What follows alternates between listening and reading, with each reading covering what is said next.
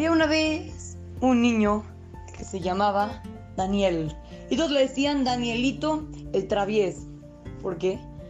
Porque siempre le pedía a su papá, cada domingo, que lo lleve al aeropuerto para ver a los aviones. Y cada vez que llegaba al aeropuerto, era muy travieso. Se iba para allá, se iba para acá, se pegaba en la ventana para ver los aviones, iba corriendo de un lado hacia el otro. Todo el tiempo Danielito estaba correteándose con sus primos y con todos por todo el aeropuerto.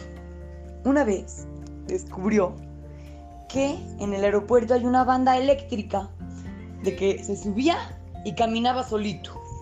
Iba mucho más rápido que si iba caminando por, por que no es la banda. Entonces me emocionó muchísimo y cada día que llegaba, uh, llegaba directo a la banda eléctrica, iba y otra vez y otra vez, todo el tiempo por la banda eléctrica. Le encantaba. Todos le decían, Danielito, ¿por qué decides ir por la banda eléctrica?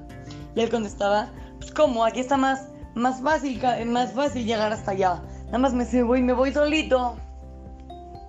Y ya hasta aquí acaba el más. Pero nosotros nos podemos llevar una gran, gran enseñanza. Durante toda la vida estamos tratando de mejorar.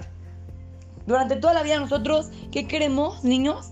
Nosotros siempre queremos estudiar más o, o tratar de no mentir o tratar de, no sé, cada quien. Pero, ¿qué creen? Eso es como si vas caminando por el aeropuerto. Pero de repente hay bandas eléctricas. O sea que te subes y caminas solo. Se llama el Ul. En el Ul es un mes muy especial. Que Hashem está muy cerca de nosotros. Es el mes de ahorita. Nosotros no nos tenemos que esforzar para poder cambiar. Nada más hay que querer. Nosotros queremos no robar y queremos no engañar y queremos no mentir, pues ¿qué creen? Que no hay que hacer mucho esfuerzo en este mes, porque en este mes Hashem está cerca de nosotros para ayudarnos a, a, poder mejorar en nuestra vida.